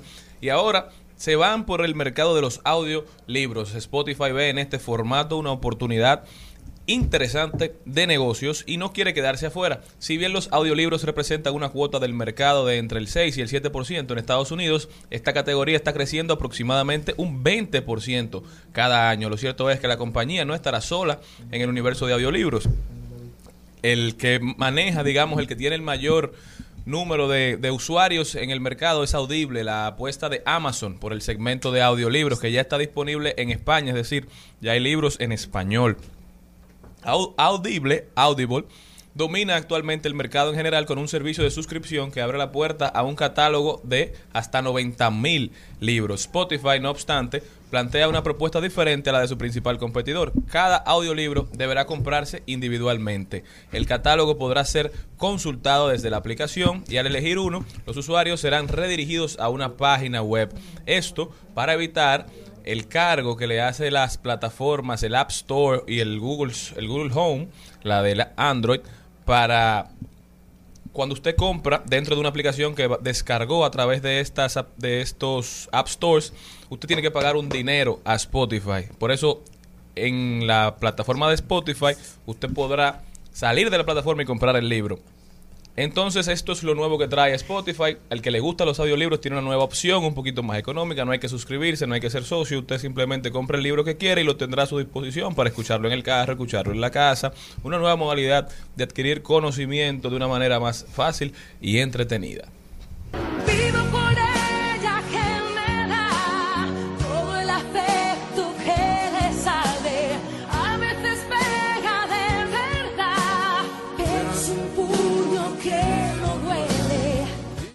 ¿Sabes lo que juegan tus hijos? Ciberdeportes, los juegos donde suda la mente y se mueven los dedos. Se juegan en cualquier lugar del mundo, de forma remota o presencial. Entendamos y aprendamos con Carlo Mariotti. Señores, arrancamos con la parte de esports de al mediodía y hoy tenemos otro ranking, al igual que en los deportes, el ranking de los el top 10 de los juegos que más ha influenciado en todos los tiempos y para comparar, no, no es una sorpresa que el juego número uno de todos los tiempos, ¿cuál crees que es? ¿Cuál es? Super Mario Bros. es el juego que más ha influenciado todos los tiempos a todas las generaciones, seguido por Tetris.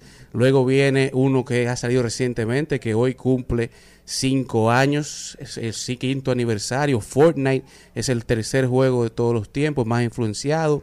En la cuarta opción tenemos Counter-Strike, el juego de PC, seguido por Grand Theft Auto 3. Luego llega Metal Gear Solid, un juego clásico de PlayStation 1 y que ha pasado ya a todas las nuevas versiones de Sony.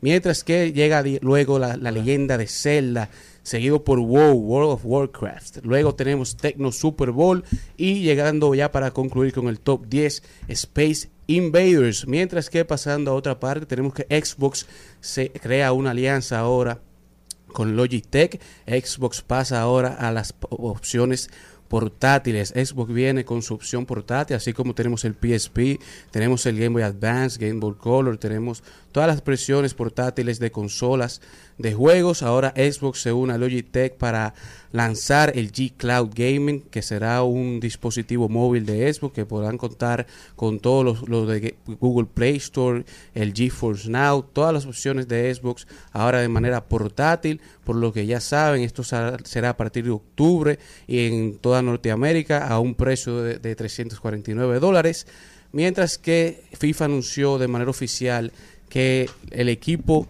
de Ted Lasso, la serie de Apple, estará llegando a FIFA 23. Ted Lasso y el equipo E- AFC Richmond llegan al juego de FIFA 23. El, tanto el equipo como el coach serán podrá- lo podremos utilizar en todas las modalidades de juego, de, de carrera, de, de- opciones múltiples de juego, de todo el juego de FIFA 23 en las versiones online, tanto versiones de jugar la temporada, versiones de crear tu jugador en AFC Richmond y Ted Lasso. Así que ya saben, este fue nuestro recuento depor- deportivo de eSport del día de hoy.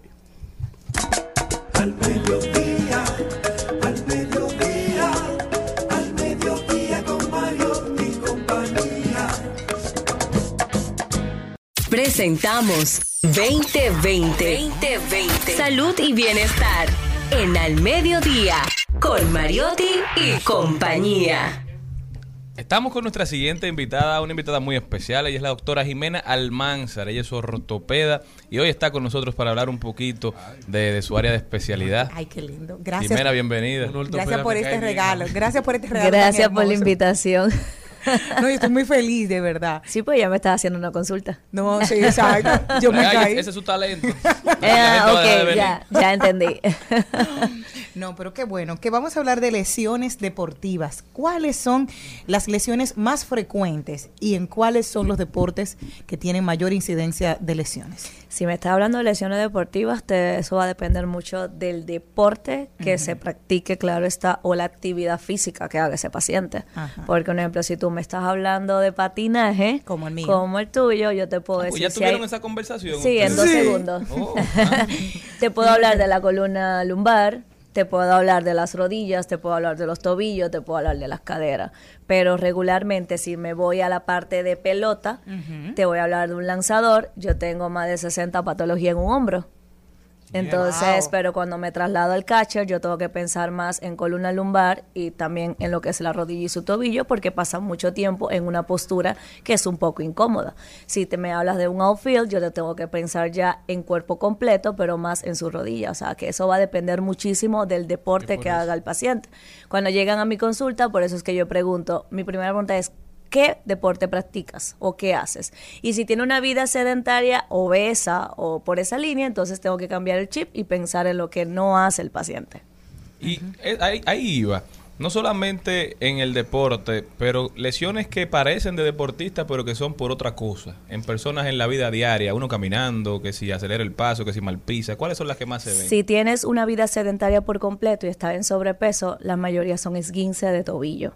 Se Porque, mucho sí, porque hay una debilidad muscular, las mujeres que andamos con estos tacos muy altos, o en su defecto los hombres que compran el zapato por bonito, no porque le amortigue, son los pies donde más sufren. Entonces vienen los pies o tobillo, en su defecto rodilla y columna lumbar que termina sufriendo. Doctora, ¿puede la tendonitis ser eh, nombrada como una lesión eh, deportiva?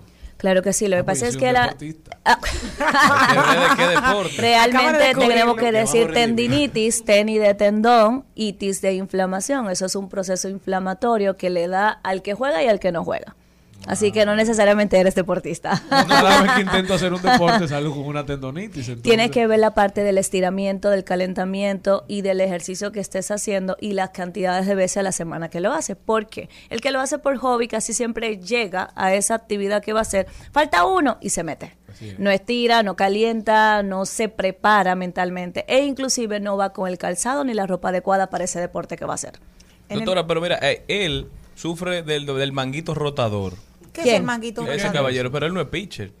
No, nece- no ¿Cuál puede ser otra necesariamente. situación? Ok, Porque él el empina mangui- mucho el codo. El manguito rotador, primero que nada para los oyentes, son los cuatro músculos que conforman el hombro, su escapular, supraespinoso, infraespinoso, redondo menor. Esos cuatro terminan en tendones. ¿Qué pasa? Antes de los 30 años es muy raro que una persona que no haga ningún deporte se lesione, al menos que tenga una, una fractura o en su defecto un traumatismo muy fuerte. Pero en este caso, los lanzadores casi siempre esa es la lesión principal que tienen. Ahí está. Igual que lo que le llaman slap o ¿Puede lesión pasar del por, lanzador usted? No, lo que pasa es que él lleva mucho el botellón de agua y por eso se le va eso. O trabaja el vice, el vice. En su casa hay filtro. Doctora, ¿cuándo un deportista eh, puede...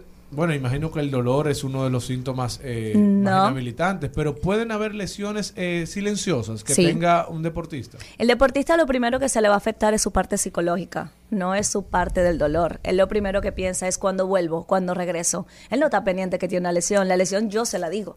Pero él lo que dice es me duele, pero lo que está pensando es psicológicamente, yo no voy a tal torneo, yo no voy a hacer tal cosa. Yo no voy al Entonces, si tú no trabajas la parte psicológica primero de ese deportista, tú puedes hacer lo que tú quieras como médico, pero él no se va a recuperar al 100% porque lo que está pensando es cuándo entro. Inclusive la primera pregunta cuando tú estés evaluando no es qué tengo, es cuándo yo vuelvo. Entonces hay lesiones que por la adrenalina, por el mismo deporte que practican, tienen sus músculos fortalecidos, tienen una buena calidad ósea que pasan desapercibidas, como son las fracturas por estrés o por la parte que son desgarros, que pues tienen su músculo bien fortalecido y no se dan cuenta hasta que sale un hematoma, que vulgarmente le conocen como un moretón. Doctora, ¿qué tan frecuente o normalmente hemos visto muchísimas personas que no utilizan ningún tipo de recetario para estar bebiendo calcio? Ah, no, yo tengo que mis huesos, qué sé yo, qué. ¿Eso trae más bien que mal? ¿O porque normalmente van comprándolo de ese calcio que tampoco es un calcio que tú me dices, calcio C42, que qué sé yo, que te puede hacer algo espectacular en los una huesos? Sí, Una cosita de azúcar que tú chupabas. Exacto, entonces el que ya es calcio. Yo sé sí. cuál es Un palito de coco. Exacto. ¿Qué, qué nos puede decir tú? Mira, realmente cuando yo tengo deportista y no deportista, yo primero pregunto, ¿hace cuánto tú no te haces analíticas? Eh, hay que averiguar el calcio, potasio, magnesio, sodio, que es lo que liberamos cuando hacemos actividad física. Entonces, ¿qué pasa? Cuando tú consumes cualquier tipo de suplemento o vitaminas y tú no sabes cómo están las tuyas, tú puedes hacer en el caso de del calcio una hipercalcemia. Entonces, el calcio es de depósito, a diferencia de la vitamina D que no es de depósito. ¿Qué quiere decir depósito? Lo vas consumiendo y el cuerpo lo va absorbiendo, lo va absorbiendo. La vitamina D no. Tú tomas de 100 mil, por decirte algo, y si el cuerpo nada más quiso coger 5 mil, coge 5 mil y desecha todo lo demás. Pero el calcio se va acumulando y hay un defecto o viene una lesión a nivel cardíaca. Entonces hay que tener cuenta con eso. Y no necesariamente porque tú tengas 50, 60, 70 años, tú tienes que tener un déficit de calcio. Eso no necesariamente lo... Doctora, ¿qué tanto afecta el no cumplir el proceso de, de la terapia? O sea, cuando tú sufres una lesión, tú, tú te pasan a terapia, cuando tú no cumples con ese proceso, ¿cuáles son los riesgos? Tú dices que no cumple el proceso en cuestión de que te indicaron 10 y tú nada más haces 4. O tú no haces ninguno. O tú no haces ninguna. Mira, cuando se manda a terapia, medicina física y rehabilitación, es para tú fortalecer eso que se lesionó. Entonces, si tú no fortaleces esa articulación o eso que se afectó, queda debilitado. Entonces, por eso es que viene, ejemplo tan común, el esguince. Yo sufro un esguince hoy, yo sigo caminando porque no me molestó, porque estoy fuerte, porque lo que sea, y al mes el pie se me hincha. El vascular dice que no es nada, buscan los riñones, busca el corazón, no es nada. No, simplemente es una debilidad, una inestabilidad que quedó en el, en el tobillo. Por eso, cuando yo mando a terapia, yo le digo a la octava terapia, regrese donde mí porque yo así voy dando un control de lo que está haciendo. Y el paciente fácil te dice en tres semanas, no, yo nada más hice una, ya yo sé que no va para ningún lado. Entonces sí afecta mucho a la articulación o la lesión que tuvo el paciente. Doctora, se habla mucho en estos días de- del colágeno. Está muy de moda Sí. esa palabrita. Incluso he visto personas que venden colágeno en polvo, supuestamente, y la gente se lo bebe como, como si fuera un té. Esto es cierto, esto funciona. ¿Y, y cuáles, y cuáles Ok. son las características que tenemos que buscar más allá de las marcas que usted nos pueda decir? Podemos encontrar esto, esto, esto, porque sea el positivo. En el mercado hay mucho colágeno, todo tipo de colágeno. Lo que pasa es que, un ejemplo, yo lo indico a todos mis pacientes. Empiezo desde los niños menores de 8, de 12 años que tomen, eh, que coman gelatina, contiene colágeno. Entonces ya las madres están desde los dos años y medio y mayores de seis mesecitos en natación y los otros ya lo ponen en actividad física. Y ese cartílago empieza a sufrir de ese momento. Por eso, y un paréntesis antes de entrar bien en el colágeno, antes se decía que después de los 50 que yo tenía una artrosis, que es desgaste del cartílago.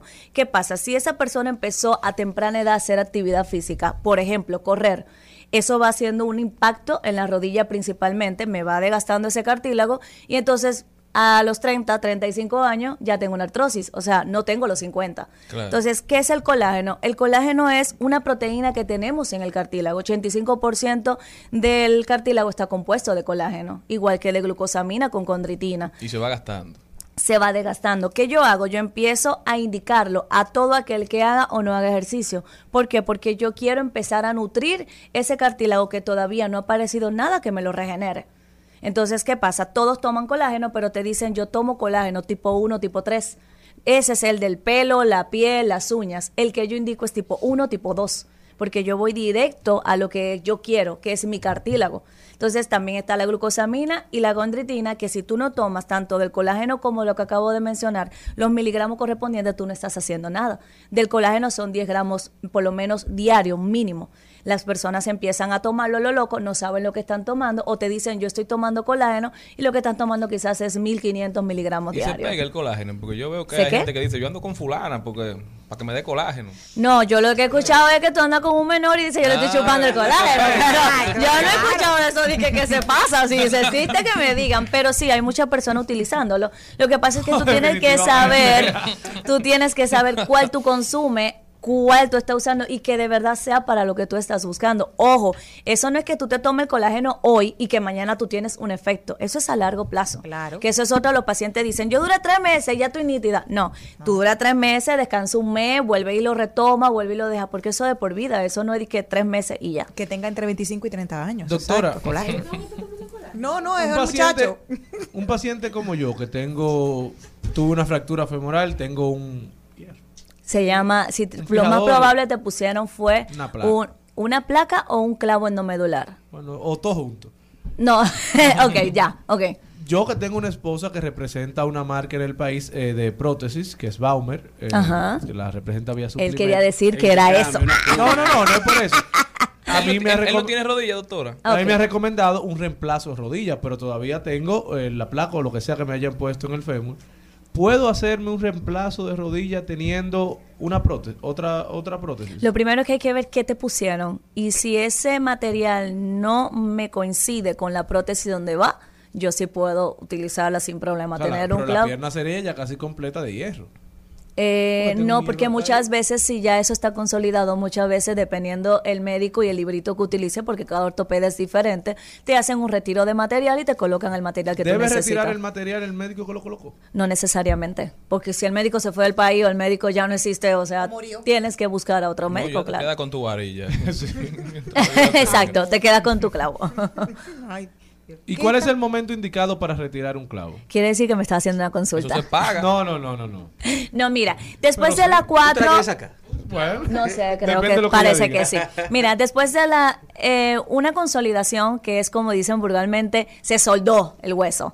Cuando el hueso se consolida, que se soldó, dura de cuatro a seis semanas. Pero para retirar ese material tenemos que ver qué tipo de fractura tú tuviste, cómo está la calidad ósea tuya y qué tú te dedicas. Entonces, dependiendo de esas tres y qué se ve en esa radiografía en el momento que tú decidas retirarlo, es que se te dice si puedes, no puedes. Pero yo no te puedo a simple decirte, yo tengo dos años y retirármela, porque ahorita tú tienes una no unión de ese hueso, no te duele y tú ni lo sabes. Entonces, si yo te retiro ese material, ¿qué va a pasar? Vas a volver otra vez al principio de cuando la primera vez te pusieron ese material. Doctor, ¿qué, ¿qué pasa con, a qué edad se puede llevar los niños que son gambao? A ver. Los ¿Cómo gambaos se es- llama? los ¿Cómo se gambaos son las piernas, las piernas arqueadas. Exacto, que son como los vaqueros, que van caminando así como los vaqueritos. Deja que la doctora te, te diga la descripción. Eso es pierna arqueada. Realmente los niños tienen que acudir a su consulta desde que emprime- empiezan sus primeros pasos, porque hay unas patologías que no lo son, como pie plano, pierna arqueada, que llevan unas edades. Y cuando pasan de esa edad de que persiste esa sintomatología, entonces es que tú decides qué vas a hacer. Pero O sea, ¿a no qué edad se necesariamente lleva un niño al pediatra? desde que da los ¿Al primeros, de los primeros pasos de su vida para saber cómo empiezan su caminadita y explicarle a los padres cuando son primerizos qué puede ir pasando y qué pasó, porque todo viene desde el embarazo, no es de que los primeros pasos, un embarazo complicado, si fue prematuro, si el niño nació con algunas complicaciones, todo eso hay que verlo para la hora de determinar si el niño tiene una patología o no y si hay un problema a nivel de cerebral que le está impidiendo la, la deambulación adecuada. La doctora Jimena Almanzar. Estuvo- Ah, Ximena. Sí, es Jimena. De verdad que ya todo el mundo me dice Jimena. Sí, como que la X a veces es- Es- tenía entendido que no se pronunciaba como Sí, X, pero ahora pero mucho si más te feliz. encuentras a mi mamá por ahí te va a decir, es Jimena, pero yo mami, olvídalo, estamos en República Dominicana. Bueno, está con nosotros Ximena Almanzar, ortopeda. Doctora, ¿cómo puede la gente continuar esta conversación con usted para que Cristian y Jenny con- concluyan la consulta? Con su seguro médico. Ya con su seguro médico. Yo estoy ubicada en la Torre Profesional de Corazones Unidos, piso 5, suite 507, en el 809-692-0538 y en el internet, en Instagram, como la doctora Dracia. La doctora Dracia. D-R-A-X-A, mi nombre. Ok. Ximena Inés Almanzar. Del enfalo, del enfalo que seguro valdrá la pena. Muchísimas gracias, Ximena, por haber Muchísimas estado con gracias. nosotros. Y sobre todo gracias a ustedes por habernos acompañado durante toda esta semana. Hasta el lunes, pueblo dominicano, si Dios quiere. Hasta aquí, Mariotti y compañía. Hasta aquí, Mariotti y compañía. Hasta el lunes. Rumba 98.5, una emisora RCC Media.